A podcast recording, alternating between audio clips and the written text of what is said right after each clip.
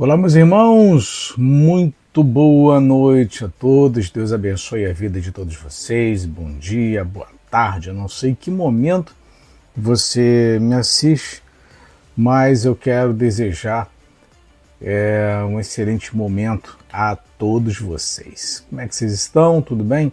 Já, inclusive já faz um tempo é, que eu não realizo aqui a live com os senhores, né? E hoje aqui a gente veio só trazer uma pequena mensagem para os senhores. Mas eu queria saber se estão todos bem, todos com saúde, todos na paz, que é o mais importante, né? Muito bem. É, eu queria trazer aqui para os senhores uma, uma mensagem que, que é o seguinte, é o tema dessa, dessa live aqui, que é como, como ouvir a, a voz de Deus?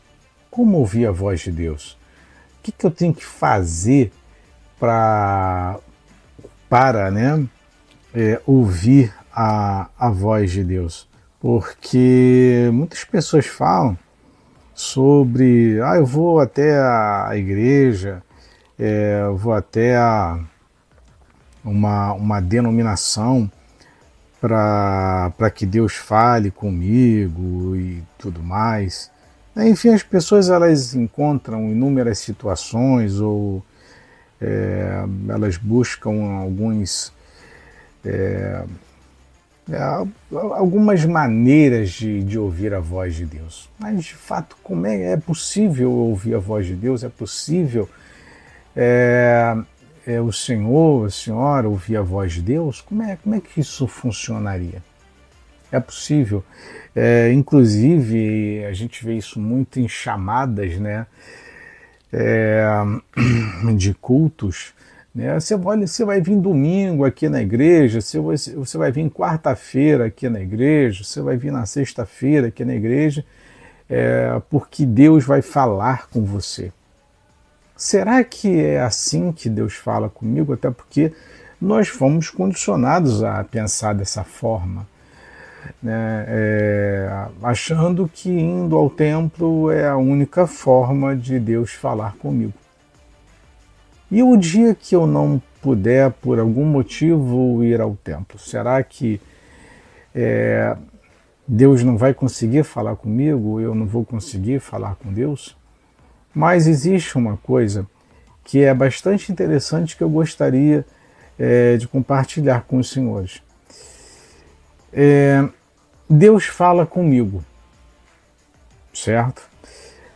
É, e eu também falo com Deus através da oração. Ou seja, a oração ela é o fator de comunicação. É onde Deus fala comigo, eu falo com Deus. Nesse processo de eu falar com Deus e Deus falar comigo, existe algo que é muito interessante, que é eu consigo ouvir Deus falar? Como que eu consigo ouvir a voz de Deus?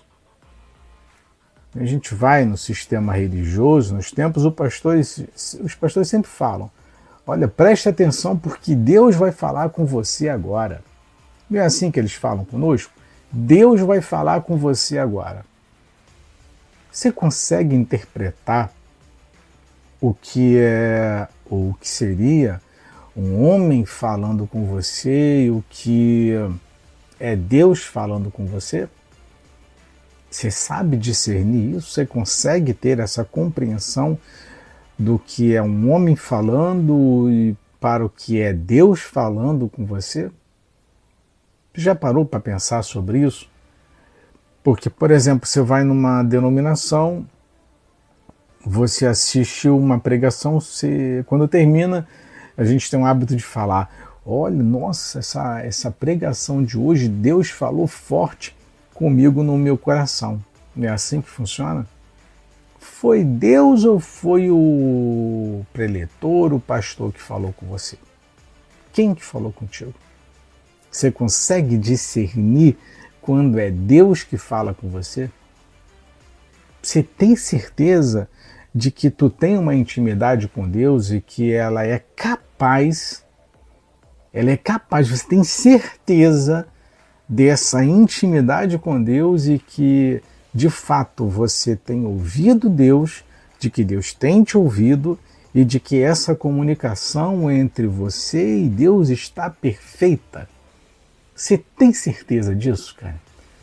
Sabe, porque eu passei é, alguns dias, é, esses dias que eu não tenho feito live aqui com vocês, inclusive eu estou morrendo de saudade é, de fazer live aqui com vocês.